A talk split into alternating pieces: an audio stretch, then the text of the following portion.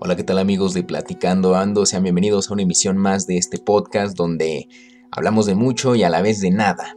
Como saben, pues muchas veces eh, les traigo temas que por razones me interesan a mí digo, bueno, pues estaría chido compartirlo con la gente que escucha este podcast, que le gusta escucharlo. Y entonces, el día de hoy vamos a hablar de un tema que, como les digo, me, me interesa, es de suma intriga en mi persona y además le pregunté a mi papá, oye, si yo te pregunto, ¿cuál es la diferencia entre la Pascua judía, la Pascua cristiana o católica? ¿Conoces la diferencia? Y él solo me supo decir, bueno, Solo sé que la Pascua católica, la Pascua, cristiana, es eh, días después de la resurrección de Jesucristo. Y le pregunté, ¿y la Pascua judía? Y ya no me supo contestar. Y pues esto es normal porque generalmente, pues si no profesamos el judaísmo, es evidente que no vamos a conocer ciertas costumbres, tradiciones o ritos que tienen los judíos. De la misma manera con eh, con el Islam. Hay cosas que hacen los musulmanes que nosotros no conocemos solo conocemos, por ejemplo, lo que podemos ver por haber escuchado videos, por haber escuchado, no sé, experiencias o ver documentales, como por ejemplo que los musulmanes rezan cinco veces al día, tienen que rezar en dirección a la Meca, que los judíos pues tienen festividades como la Hanukkah, la Pascua, y pues toda esta serie de, de costumbres, y pues también los cristianos o católicos que también tienen sus, sus tradiciones o la forma de llevar su fe. Bueno, el episodio de hoy se trata precisamente de eso. Conocer una festividad para los judíos que es de suma importancia y que es la Pascua. Les voy a hablar de su historia, cómo es que inicia toda esta tradición, qué es lo que hacen los judíos y sobre todo pues unas pequeñas diferencias pero también algunas similitudes que tiene con la Pascua católica o cristiana. Así que sin más, vamos a comenzar. Sean bienvenidos a este episodio número 26 de Platicando Ando. Y pues esta es la Pascua. Pues miren, para los judíos existe Nisan, que es el primer mes del año. Y en este primer mes se debe celebrar durante 7 y 8 días la Pascua. El nombre de este mes, Nisan, es nombrado por primera vez en el segundo libro de la Biblia, el Éxodo. Si recordamos, pues, la, digamos que gran parte de, la Torá, que es el libro sagrado de, de los judíos, pues tiene varios libros, que se compone de, de, varios libros, el Génesis, el Éxodo, y ya llega una parte en la que pues tiene eh, similitudes perdón, con la Biblia para los católicos, pero ya en ciertas cosas, en ciertos pragmatismos, se diferencia la Torah de la Biblia. Pero bueno, este nombre de Nisan aparece precisamente en este libro del Éxodo, y pues citando lo que viene en el libro, este mes os será principio de los meses, para vosotros será este el primero en los meses del año. Nisan cuenta siempre con 30 días y deberá coincidir siempre con el principio de la primavera que pues es determinada por el equinoccio del 21 de marzo, o sea, ya acaba de pasar. El mes de Nisan se corresponde con los meses gregorianos de marzo y abril y pues, eh, pues según el año, el calendario gregoriano es el que nosotros utilizamos. Su signo del zodiaco es Aries. ¿Por qué menciono el signo del zodiaco? Bueno, porque tiene una connotación bastante importante y es como recordatorio al sacrificio pascual de un cordero o cabrito por cada familia, que ya lo vamos a ver más adelante. Y aquí es cuando también entra la primera similitud con la Pascua cristiana, porque Jesucristo, que es lo que representa, pues el cordero de Dios. ¿Y qué le pasó al cordero, al cordero de Dios? Pues fue sacrificado para la expiación de todos los pecados del mundo. Bueno, pues en el mes de Nisan se celebra la fiesta del Pesaj, que es como también se le conoce a la Pascua, el Pesaj es como le llaman los judíos, que significa el salto o el paso. También, eh, como les digo, conocida como la Pascua. Esta fiesta se celebra durante 7 u 8 días. ¿Por qué durante 7 u 8 días? Bueno, pues en realidad en Israel, eh, cuya capital es Jerusalén, se celebra durante 7 días. Sin embargo, en lugares como México, Estados Unidos, en otros lugares donde está la comunidad judía establecida, se celebra durante ocho días porque pues en la antigüedad, para tener los cálculos exactos, decidieron hacer ocho días. O sea, prácticamente aplicaron la de mejor que sobre a que nos falten días. Entonces en algunos lugares se aplica celebrar el Pesaj, la Pascua, durante ocho días, mientras que en Israel se celebran los siete días exactos. Bueno, pues como les digo, esto prácticamente simplemente es un pragmatismo debido a tener los cálculos exactos con el tiempo y es mejor que nos sobren a que nos falten. Bueno, pues, ¿qué es lo que celebra la Pascua? ¿Por qué se conmemora? ¿Qué es lo que, que recuerda para los judíos? Bueno, pues esta festividad conmemora la liberación del pueblo hebreo de la esclavitud en Egipto. Aquí vamos a entrar un poquito en historia, ya que, pues como recordarás, en el libro del Éxodo se nos cuenta que Moisés fue elegido por Dios para liberar a su pueblo que estaba esclavo en Egipto. Dios habla a través de Moisés con el faraón Ramsés y pues le pide que libere a los hebreos. Ante las negativas del faraón, Dios comienza a mandar a las diez plagas de Egipto langostas, piojos, moscas, empezó a convertir el agua del Nilo en sangre, pero el faraón no se inmutaba, las negativas seguían presentes. Por lo que Dios le dijo a Moisés, dile al pueblo de Israel que el día 10 de este mes, o sea de Nisan, tomará cada uno un cordero o cabrito por familia si la familia es demasiado pequeña para comérselo, que se junten con los vecinos y elijan un cordero adecuado al número de personas y a la cantidad que cada cual pueda comer. Después de que ya se elige al animal, el animal debe de ser sin defecto, macho de un año, cordero o cabrito. Lo van a guardar hasta el día 14 del mes, cuando toda la gente de Israel lo va a sacrificar al atardecer. Entonces, ya que tienen al cabrito o al cordero, lo sacrifican, lo van a inmolar al atardecer. Posteriormente, con la sangre de este animal, van a marcar las puertas donde se va a celebrar esta cena. Con la sangre del cordero van a marcar la puerta a manera de señal. ¿Por qué? Porque esta es una explicación que posteriormente Dios le dice a Moisés. Bueno, pues esa noche Posterior a que ya marcaron las puertas con la sangre del cordero, van a comer la carne de este animal asada, no hervida, no cocida, asada. También van a comer otros alimentos que también les voy a explicar su simbolismo. Uno de ellos son los panes sin levadura o como les conocen en esta cena, los panes ácimos y las hierbas amargas. A lo mejor te estás preguntando, ¿y qué es el pan ácimo? Bueno, como estás viendo en pantalla, para los que están viendo en YouTube, eh, estás viendo esta escena de la pasión de Cristo cuando Jesucristo está celebrando la última cena y ves que pues acaba de, demostrarle a sus discípulos unas como, no sé, unas especie de, eh, ¿cómo llamarlo?, de, semitas planas o, o, sí, una especie de, semita ahí plana, una especie de, pan eh, plano, bueno, eso es el panásimo, pero ¿por qué se ve así si es pan? Bueno, como te dije, es pan sin levadura. Y como sabrás, cuando tú haces un pastel, o cuando haces un panqueo, cuando horneas algo de repostería, pues esto necesita levadura para que pues haga ahí el, el, punch y se esponje y quede bonito, quede sabroso. Pero como en aquellos tiempos la levadura tardaba mucho en fermentar para poder hacer el pan, pues lo que tuvieron que hacer era sin levadura.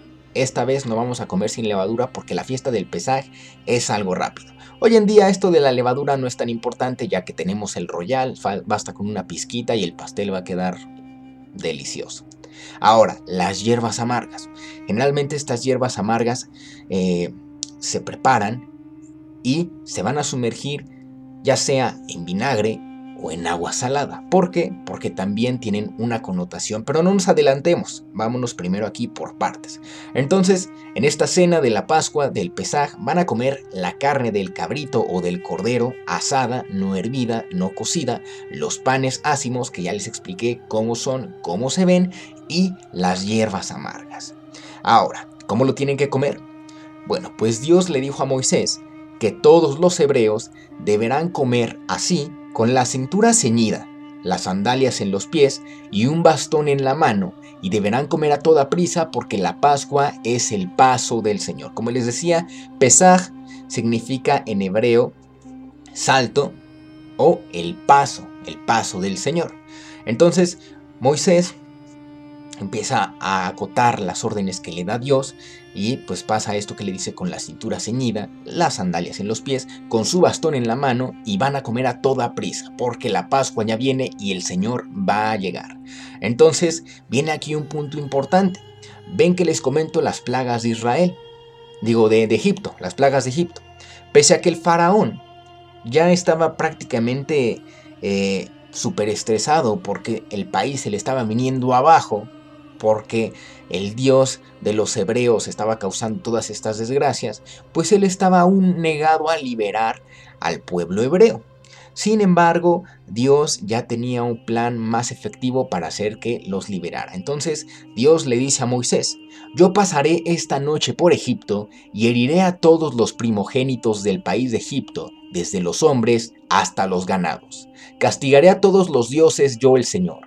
La sangre les servirá de señal en todas las casas donde habitan ustedes. Cuando vea la sangre, pasaré de largo, y no habrá entre ustedes plaga exterminadora cuando hiera yo la tierra de Egipto. Muy bien, les explico. Antes de que Moisés le explicara a los hebreos esto de la Pascua, los panes ácimos y que van a tener que sacrificar un cordero, pues Dios le explica que esa noche va a mandar al ángel exterminador que va a pasar por Egipto, eliminando a cada primogénito de los humanos egipcios y del ganado. Entonces va a ser una matazón inmensa. Y pues Moisés se espanta porque dice, oye Dios, pero pues ¿qué va a pasar con los hebreos? Porque también tenemos primogénitos. Entonces Dios les dice, tranquilo, para que tú no me sacrifiques a un hijo tuyo, vas a tomar un cordero o un cabrito que va a tomar el lugar de uno de tus hijos, en este caso del primogénito, y con su sangre vas a marcar la puerta. Cuando yo, el ángel exterminador, pase por Egipto y vea la marca con sangre, sabré que ahí no debo de entrar. Entonces hace esto y así los hebreos ya estaban como más tranquilos de que pues su Dios estaba haciendo todo con esta eh, premura, con este plan pero que al final iba a tener una gran recompensa porque el pueblo iba a ser liberado. Posterior a eso, Dios les dice que este día para ellos iba a ser un memorial y que lo deberían celebrar como fiesta en honor del Señor de generación en generación, y lo iban a celebrar como una festividad instituida perpetuamente. Ahora les, pues les explico. Posteriormente de que pase el ángel exterminador, todos los hebreos se salvan, Egipto queda devastada porque todos sus primogénitos mueren, entre ellos el hijo de Ramsés. Y pues como recordarán en aquellos tiempos en la antigüedad, el primogénito de un monarca era generalmente el que tomaba el trono, lo heredaba. Entonces el hijo de Ramsés muere y ya no tenía un sucesor, por lo que al final se cumple lo que Dios le dijo a Moisés, que Ramsés los iba a liberar. Entonces, por eso tenían que cenar deprisa, porque prácticamente ya estaban con un pie fuera de Egipto. La cena tenía que ser deprisa, con el cordero, los panes ácimos y las hierbas amargas. Ahora, ¿qué significan o qué simbolizan estas hierbas amargas? Son recuerdo de la esclavitud en Egipto y que Dios les dio la libertad. Como les recuerdo, tenían que cenar con la cintura ceñida, el bastón en la mano, porque ya estaban próximos a ser liberados. Ahora viene esta parte de los alimentos simbólicos. Ahora, en la cena pascual está la hará, que es esta bandeja pascual, que es la que estás viendo en tu pantalla para los que estén viendo en YouTube y para los que lo estén escuchando en Spotify, vayan a Google Imágenes y pongan hará, como les está apareciendo ahorita en su pantalla. Y pues en esta que hará bandeja pascual, pues es un plato que contiene seis alimentos simbólicos. Y el primero es el beitza. El beitza es un huevo marrón porque esto simboliza el corazón del faraón Ramsés, que pues estaba tan endurecido que se negaba a aceptar que los hebreos tomaran su libertad. Es esto lo que representa simbólicamente este huevo marrón. Ahora viene la ceroa. La ceroa es un pedazo de carne asada que es el primer alimento de la noche, de la cena, es el, es el recuerdo del sacrificio del pesaj de la Pascua, que pues es la carne del cordero o del cabrito. En algunas familias judías se ha acostumbrado a colocar una pata de pollo o una alita para recordar que Dios lo sacó de Egipto con el brazo tendido. Pero bueno, esto depende de cada familia. Hay algunos que prefieren omitir esta parte de la alita de pollo y pasar eh, completamente a la parte del cabrito o del cordero. Ahora viene el maror. El maror son las hierbas amargas, principalmente es lechuga romana o el rábano picante. Y pues las maror simbolizan la amarga esclavitud en Egipto. La hoja de la lechuga romana se, eh, se utiliza generalmente con los matzos o los panes ácimos para hacer una especie de emparedado de sándwich eh, llamado korech. Y ahora viene el jaroset. El jaroset pues, es una especie de ensalada de manzanas eh, picaditas con nueces picadas, miel, canela, un poquito de vino rosado para darle un color ahí eh, delicioso. Y pues esto hace una mezcla marrón y pastosa que simboliza el barro que eh, utilizaban los hebreos para construir las construcciones de los egipcios. Si han visto, por ejemplo, la película del príncipe de Egipto, como están viendo ahorita, pues el pueblo hebreo era el encargado de levantar todos los monumentos a los dioses egipcios, los templos eh, para los faraones, las casas, todos los lugares importantes en Egipto pues eran construidos por los hebreos. Entonces el jaroset o esta ensalada de manzanas, si podemos llamarle así, pues es la representación de este barro que usaban los antepasados. Ahora viene el carpas. El carpas es apio, o también puede ser perejil o papa, y es el símbolo de la vida. Además, esto es lo que se sumerge en agua salada y es también el símbolo de lágrimas, el símbolo de las lágrimas del pueblo hebreo. Puede ser sumergido en agua salada o en vinagre. Al final de cuentas tiene que ser amargo el sabor, porque pues el chiste es recordar que la vida de los antepasados de los judíos fue amarga en Egipto. Después viene el jaceret. Y el jaceret pues es la raíz de un rábano picante que a veces se tritura y se mezcla con remolacha. Esto depende si así lo eh, requieren o lo deciden. Y ya que se eh, molió, forman una pasta llamada jrein. Y pues estos son los seis alimentos importantes en la fiesta del Pesaj, son indispensables, no puede haber una cena del Pesaj si no están todos. Hay otros elementos que ahorita vamos a ver más adelante que también hay que considerar a la hora de pues, celebrar esta, esta cena. Y ahora viene la parte de el ceder. ¿Qué es el ceder? Bueno, pues el ceder ahora es el banquete familiar el banquete, eh, digamos, ritual. Porque al final de cuentas, esto de, del Pesaj, de la Pascua, la cena de El Ceder, es una cena ritual. No es como una cena de Nochebuena, una cena de Año Nuevo o inclusive una cena de acción de gracias para aquellos que lo celebren, en el cual pues tú estás con la familia, estás tranquilo, estás ahí echando chascarrillos, estás echando ahí tu, tu, tu, desbraye, estás ahí divirtiéndote. No, en este caso, el Pesaj, la Pascua para los judíos, es una cena ritual en el que hay que eh, reservar cada uno de, los códigos que se plantean desde la antigüedad de cómo tiene que seguirse la cena. Todos los protocolos tienen que ir al pie de la letra. Y pues eh, esta fiesta o este banquete puede ser celebrado con tu familia o también puede ser organizado en algunas escuelas o en las sinagogas, que son los templos a donde los judíos van a orar, o incluso en centros comunitarios.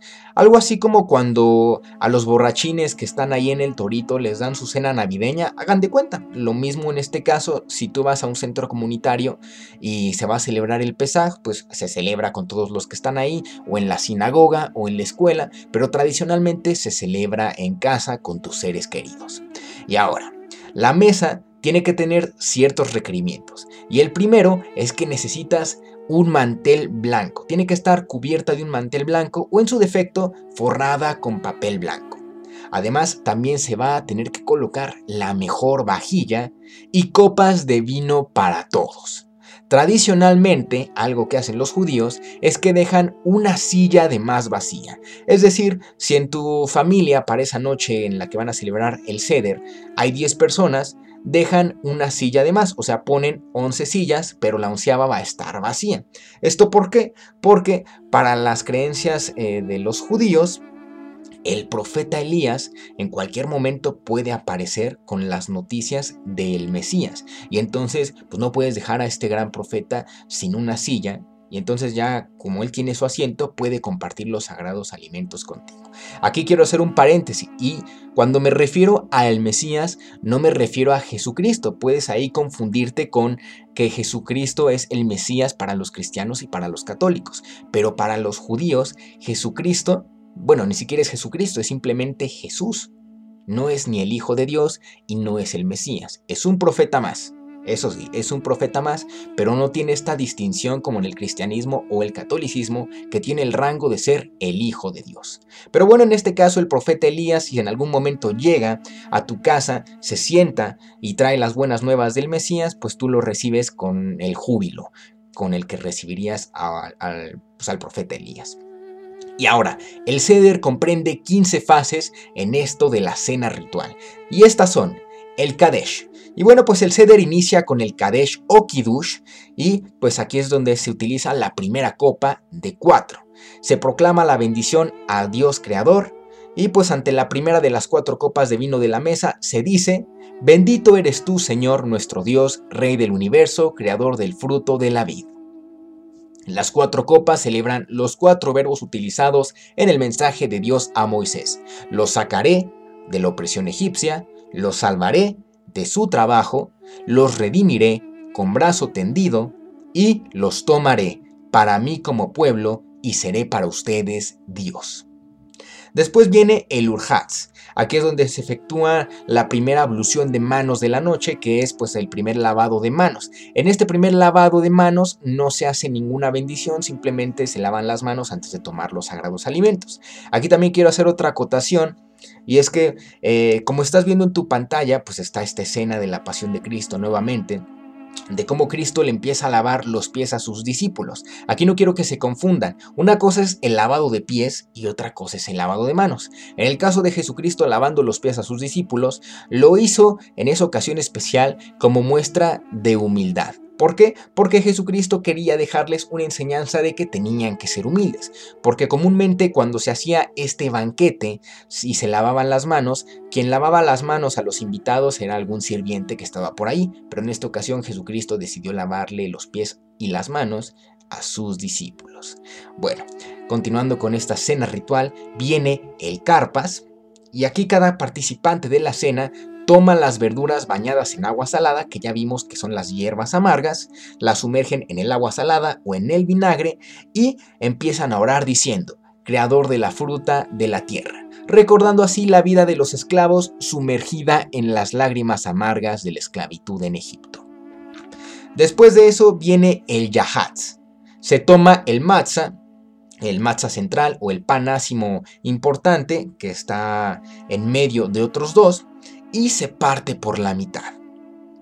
Después envuelve la mitad mayor en una servilleta especial que se convierte así en el aficoman, que se ingiere eh, pues después del banquete y antes de la bendición de agradecimiento por los alimentos.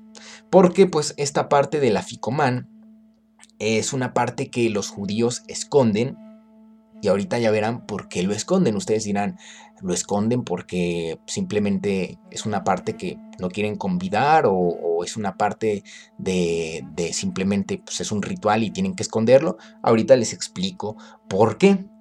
Y pues ahí eh, viene otra parte importante y es que pues empieza a hacerse esta, esta parte de las oraciones y después viene el Magid. Eh, bueno, el Magid viene siendo como la parte en la que se relata la historia de la salida del pueblo de Israel de Egipto en el Haggadah. El Haggadah pues viene siendo una serie de, de textos que se compilan en este, en este libro, que vienen en la Torah, en el libro sagrado para los judíos, y la persona que está presidiendo la cena, en este caso puede ser tú, puede ser tu papá, puede ser tu abuelo, tiene que leer el Haggadah y pues cada persona tiene que ir respondiendo a las oraciones, pero aquí viene una parte importante.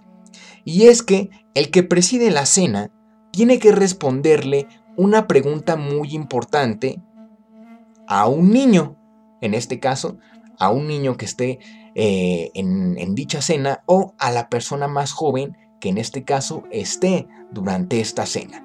Y en este caso, el niño o la persona más joven de la cena le tiene que preguntar al que está presidiendo la cena, ¿por qué esta noche es tan diferente de todas las otras noches?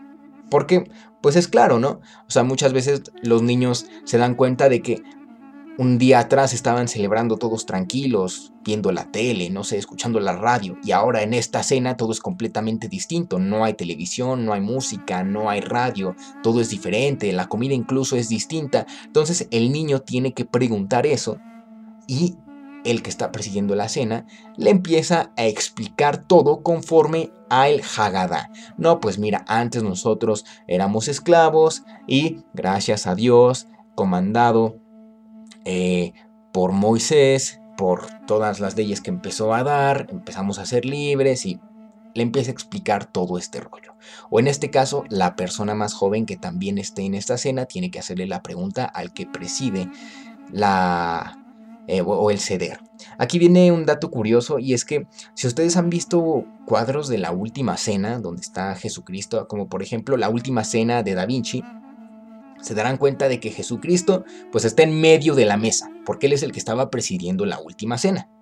Pero justamente al lado, eh, al lado de Él, a su lado izquierdo, se encontraba el apóstol Juan, Juan, Juan Evangelista, que de los doce apóstoles de Jesucristo era el más joven. ¿Y por qué estaba al lado de Jesús Juan el Evangelista, que era el más joven? Porque precisamente él era el que tenía que hacer la pregunta de ¿por qué esta noche es tan diferente a todas las otras noches? Ahí viene un significado bastante importante que muchas veces vemos este tipo de pinturas y pensamos que simplemente colocaron a los apóstoles como pues se le ocurrió al artista, al pintor, pero no, todo tiene un porqué. Después de rezar esta parte del Haggadah, después de esto del Yahatz, viene el Ratzah. Y pues aquí viene la segunda ablución de manos, pero ahora sí con una oración. Y la oración es que nos ordenaste la ablución de manos. Posteriormente viene el Motzi Matzah, y es aquí cuando se comienza el banquete ingiriendo matzah, los panes ácimos. Y pues antes de la ingestión se recitan dos bendiciones. Primero se deben de comer estos panes ácimos en menos de 4 minutos, en menos de 4 minutos y reclinándose hacia la izquierda. Estos son los requisitos necesarios. Posteriormente viene el maror. Aquí es cuando se ingieren las hierbas amargas con la bendición que nos consagraste con tus preceptos, perdón, con tus preceptos y nos ordenaste la ingestión de hierbas amargas. Después, después viene el corej. Aquí se toma el jaroset o la jaroset y se coloca entre los dos trozos de matza haciendo una especie de sándwich de emparedado, que es lo que les mencionaba, y pues se pronuncia un texto en recuerdo del templo de Jerusalén. Y posteriormente viene el Shulchan Orej y se trata del banquete festivo en sí.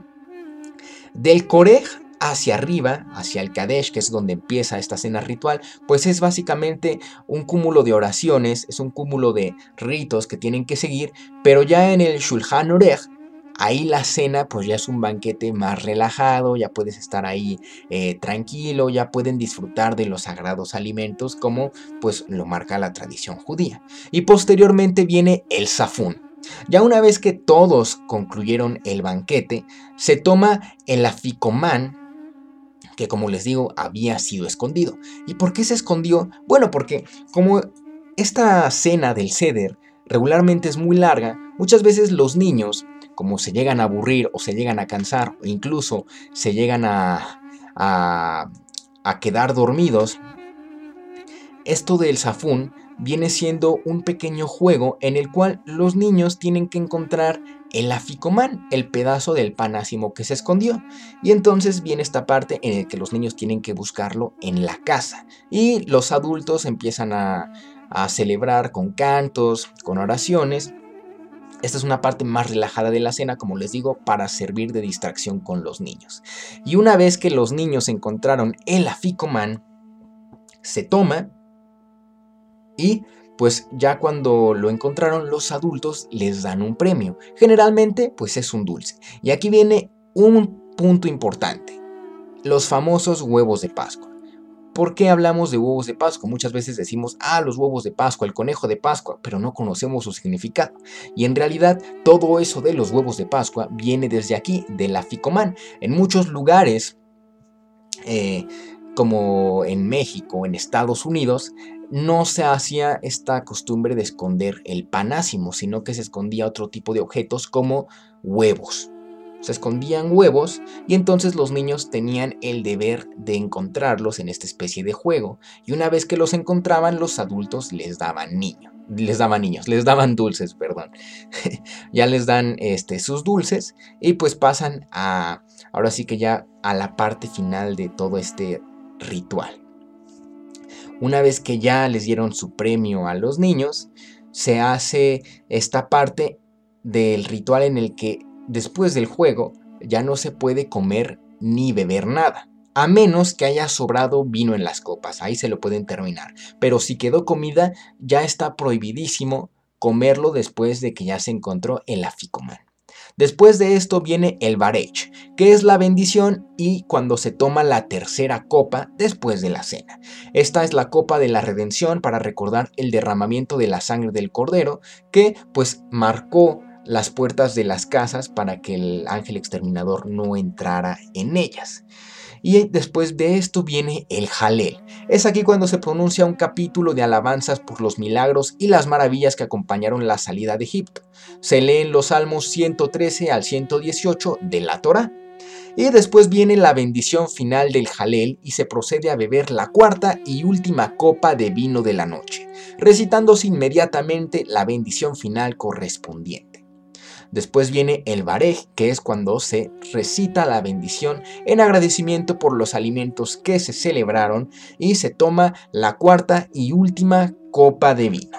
Y posteriormente viene la parte final que es el Nirza, el capítulo final de la Haggadah en el cual se expresa el deseo de que pues todo lo realizado durante la noche, o sea, se la cena, haya sido del agrado de Dios, terminando con una oración en conjunto que es el próximo año en Jerusalén reconstruida. Esto es a manera de, digamos, de, esperanza porque para los judíos pues el templo de Jerusalén en algún día, en, algún momento, tiene que ser reconstruido nuevamente. Entonces, así como dejan una silla vacía para esperar en algún momento al profeta Elías que va a traer las buenas nuevas del Mesías, ellos también dicen esta parte de el próximo año en Jerusalén reconstruida porque pues ellos tienen la esperanza de que algún momento Jerusalén va a estar de nueva cuenta en poder del pueblo de Israel, hoy en día Jerusalén pues está dividida en muchas facciones, están los ortodoxos, están los armenios, están los coptos, están los católicos, los cristianos, los musulmanes, los judíos, entonces hay todo un revuelo de, de, religiones, porque es la ciudad santa para los judíos, para los católicos y para los musulmanes. Entonces ya sabrán qué, qué rollo se traen ahí en esa ciudad. Y ahora pues una vez acabado el ceder, las comunidades recitan poemas alusivos a la festividad, o en este caso, la familia. Recitan un poema pues que exprese la felicidad que sienten de haber cumplido una vez más, como cada año, pues la fiesta del Pesaj, la Pascua y con esta parte del Ceder. Y así se da por concluida la celebración del Pesaj. Aquí viene otra parte importante, y es que en la última cena de Jesucristo, esa que hemos visto retratada en, eh, retratada en infinidad de películas, series de televisión, libros para niños, pues Jesucristo celebró esta cena con sus apóstoles, que fue la cena del ceder, ya que Jesucristo y sus apóstoles pues eran judíos. Pero en esta parte de la última cena también se instituyó la Eucaristía para los católicos, que viene siendo tomen y coman todos de él, porque esto es mi cuerpo, que será entregado por ustedes. Tomen y beban todos de él, porque este es el cáliz de, de, mi sangre, sangre de la alianza nueva y eterna, que será derramada por ustedes y por muchos para el perdón de los pecados. Hagan esto en conmemoración mía. Que pues si han ido a, una iglesia católica, pues es, el, es la parte de la Eucaristía o la parte final del ritual en el cual bebes un poco del vino y te dan la hostia que simboliza el cuerpo de Cristo. Ahora, ya para concluir, diferencias entre la Pascua judía y la Pascua cristiana o católica, pues como les digo, la Pascua judía engloba todos los elementos que acabamos de ver, que son muchos, los seis alimentos importantes de la bandeja de la cena, los elementos importantes que tiene que llevar el ceder y cómo lo tienen que hacer. Obviamente esta cena ha ido cambiando con los años porque incluso desde que los hebreos salieron de Egipto y estuvieron vagando por el desierto, muchos elementos no los tenían a la mano, entonces tuvieron que adaptarse con lo que tenían. Y hoy en día muchas de esas cosas han cambiado y varias familias judías lo han adaptado dependiendo a pues cómo quieran llevarlo a cabo. Pero el, fin es el mismo, el objetivo es el mismo, celebrar la fiesta del pesaje, el paso o el salto del Señor. Este año 2021 la, la Pascua judía fue del sábado 27 de marzo al domingo 4 de abril. Y ahora, la Pascua cristiano-católica, ¿qué celebra? Bueno, pues la Pascua eh, dentro de esta religión, pues es la, la, fiesta de la resurrección de Jesucristo. También se le conoce como la Pascua eh, Florida eh, o Florida, me parece. Pascua Florida. Pascua Florida. Disculpen ahí. O Domingo de Pascua o Domingo de Resurrección o Domingo de Pascua de la, de la Resurrección.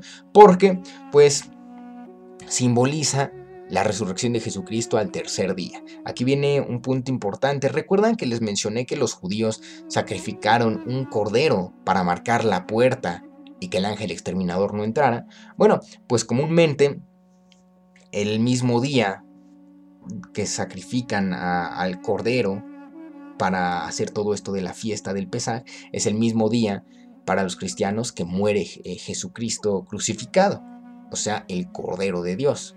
Muere crucificado, viene la parte del sábado de gloria y el domingo de resurrección, y es cuando empieza la Pascua para los, para los católicos, que es todo ese domingo se hacen misas, se hacen ritos eh, para celebrar que pues Jesucristo resucitó como estaba predicho. Pero bueno, eso a lo mejor es historia para otra ocasión.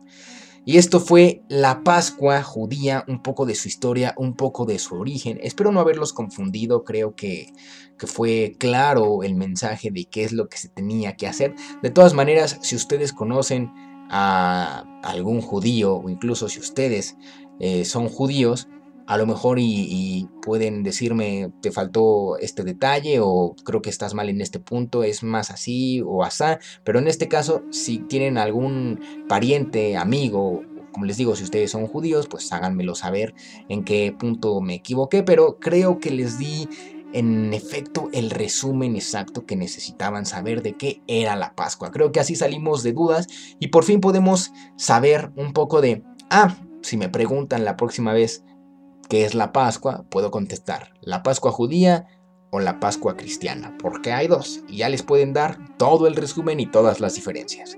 Y ahora, antes de irnos, quiero hacerles tres recomendaciones, tres películas que pueden ver este fin de semana para reposar, descansar con la familia, disfrutarlas, son buenísimas. Eh, la primera de estas tres películas es la de Los Diez Mandamientos. Es una película del año 1956, pero no se dejen engañar por el año. Es un peliculón, es un clásico del cine dirigida por eh, Cecil DeMille. Eh, pues esta película eh, pues prácticamente nos relata la historia de Moisés, la historia del Éxodo resumida y una buena película. Eso sí, creo que sí es medio larguilla. incluso pocas veces creo que la llegaron a pasar por el canal 5 o el canal 2 cuando era tiempo de pasar este tipo de películas como en la Semana Santa, pero si tienen la oportunidad de verla, véanla, vale la pena. La segunda película es la de Éxodo, Dioses y, Reyes. Es una película en la que está protagonizada por eh, Christian Bale, que a lo mejor ustedes lo conocen por haber interpretado a Batman. Christian Bale aparece aquí como Moisés, también aparece Ben Kingsley y viene siendo la misma historia de Moisés y el Éxodo, solo que pues es una historia más moderna, o sea, con efectos especiales eh, pues más, más modernos, una historia con una intriga pues más interesante, más ahí, eh, ¿cómo decirlo? Sensualona a la vista, porque pues, los efectos visuales distan mucho a los que tenían en los años 50, pero vale la pena, yo la vi en el cine y fue un agasajo total. Ahora que si ustedes no son de ver tantas películas así de este estilo, que sean como religiosas, pues les recomiendo una, si es que ustedes son más de películas animadas y más si son musicales, pues les recomiendo la película de El Príncipe de Egipto. Esta película es de DreamWorks, de cuando se dedicaba a lanzar películas en, en animación 2D y hacía peliculones, eso sí. Entonces, El Príncipe de Egipto cuenta la historia de Moisés, igual, obviamente con este formato animado y con algunas eh, interrupciones musicales, con algunos interludios musicales, pero vale la pena y además la animación la historia y cómo te lo presentan es increíble. Dices, wow, es increíble que inclusive muchas películas animadas tengan mucho más valor que otras películas live action que dices, no manches, ¿quién hizo esta porquería? Pero bueno, esas son las tres recomendaciones que les puedo dar para esta ocasión si quieren pasar un excelente fin de semana. Ya si son muy, cinéfilos perdón, o muy obsesivos con el cine, pues habrá gente que se aviente las tres de, de, un jalón. Pero pues ahí les digo, si son más de acción, vean la de Éxodo, Dioses y Reyes con Christian Bale. Si son más del cine pues de antaño, vean la de los 10 mandamientos y si a ustedes le tiran más a la parte animada, vean El Príncipe de Egipto. Ahora pues, pues ya sin más, mis amigos, esto fue todo por esta ocasión. Esto fue Platicando Ando el Podcast. Nos escuchamos la próxima emisión. Les recuerdo que pueden encontrar este bonito programa en Spotify, en Anchor, en Apple Podcast, en todas las plataformas en las que ustedes puedan encontrar el formato de podcast. Y también lo pueden ver en YouTube. Entonces, Ahí está para los que sean más visuales que auditivos y también está para los que sean más auditivos que visuales. Yo soy David Álvarez, gracias por escucharlo y nosotros nos escuchamos o nos vemos en la próxima emisión.